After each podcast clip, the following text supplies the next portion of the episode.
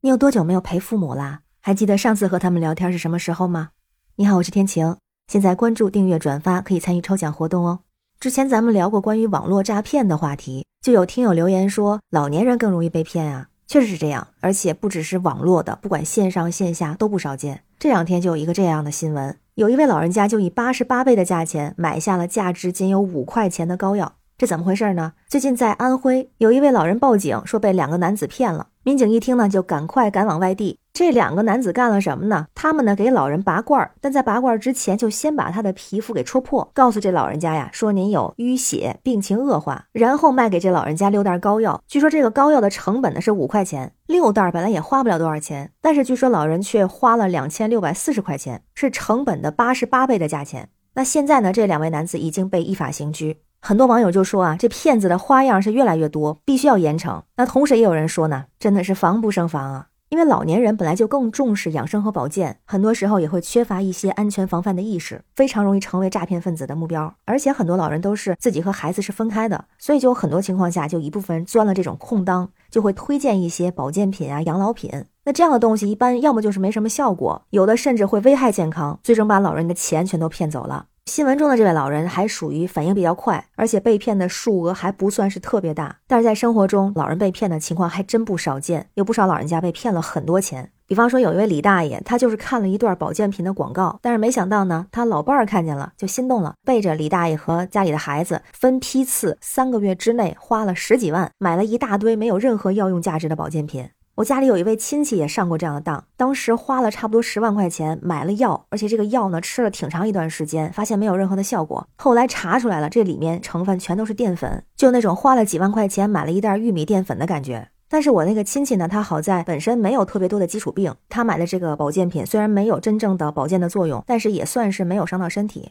但是也有很多被骗的老人呢，不但花了钱，还伤了身体。比方说，前段时间在广州天河区有一位邓老伯，他就花了将近四十万块钱买了包治百病的神药，而且他买这些药是从二零一七年就开始了，从二零一七年年底到二零二二年的上半年。在这四年半的时间里头，这个邓老伯就多次到店里边去免费测量血压，并且购买了一些中药包敷疗的疗程。在这个过程中呢，这个店员就不断的说，这个老伯有多种疾病，需要吃各类的保健品。为了让他相信诊断结果，还专车接送他去听一些专家老教授举办的讲座，然后就被推销各种高价的保健品，就说是包治百病，可以放心的购买。一来二去呢，总共花费了四十万块块钱。后来呢，这个邓老伯的儿子投诉，就他本来怀疑这些保健品是假冒伪劣，但是经过当地的公安机关调查发现，这属于诈骗行为，而且是一个特大养老诈骗团伙。那经过检验就发现，他们售卖的产品里头有极少的一部分就是普通的保健品，有一部分是淀粉类制品，其余的是三无产品，没有一种属于真正的药品，都没有治疗病痛的作用。不但对老年人的基础病没有任何的效果，还非常的贵。比方说，它的拿货价是五百块钱，它卖给老年人多少钱呢？一万零八百块钱。而且更加恶劣的是，他们为了卖这些产品，就会建议老年人停止正规医院开具的药物，大量购买他们自己的产品。但是因为这些产品又没有任何的治疗效果，所以就导致不少老年人的病情更加的严重。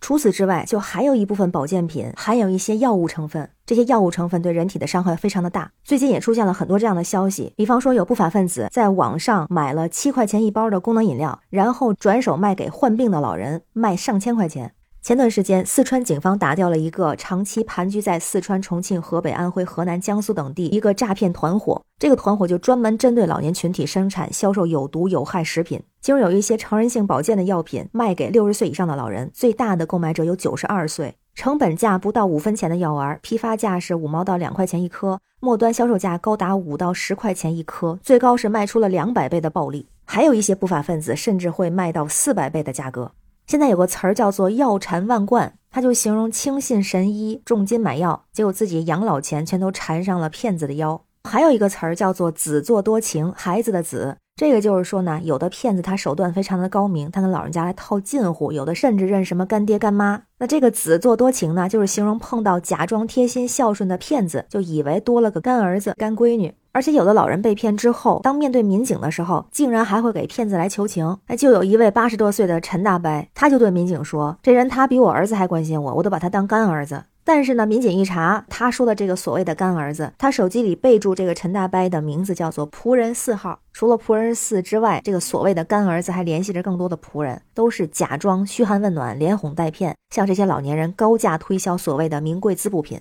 所以，为什么说老年人容易上当受骗呢？就是在这个诈骗的过程中，骗子抓住了老年人的一些心理。比方说，一个认知少、缺乏判断力，很多老人的学习能力会相对比较弱，而且大部分老人的警惕心比较低，自我保护的意识是欠缺的。第二个呢，可能会被一些免费的东西吸引。不有个词儿吗？叫“毁于一旦”，鸡蛋的蛋，就是免费送鸡蛋、送水果，还有一些小家电，这都是幌子来骗取老年人的钱财。当然，也有一些呢是免费提供体检、免费专家讲解保健知识等等。还有一个就是很多子女因为是在外打拼，或者是工作非常忙，和老人家的沟通没有那么多，所以老人家就会缺乏倾诉对象，很多时候就会把骗子作为朋友。那这个骗子们呢，他又特别善于甜言蜜语哄老人开心，甚至可能有的是三天两头的拜访，或者是电话、视频联系，表现的特别的关心体贴。所以也像有的网友说的，说我爸妈不听我的，就听那外人的，买那些没用的又齁贵的药保健品，而且一些空巢老人更是重点的诈骗对象。骗子就是设了这样的温情骗局来赢取老人的信任，然后实施犯罪行为。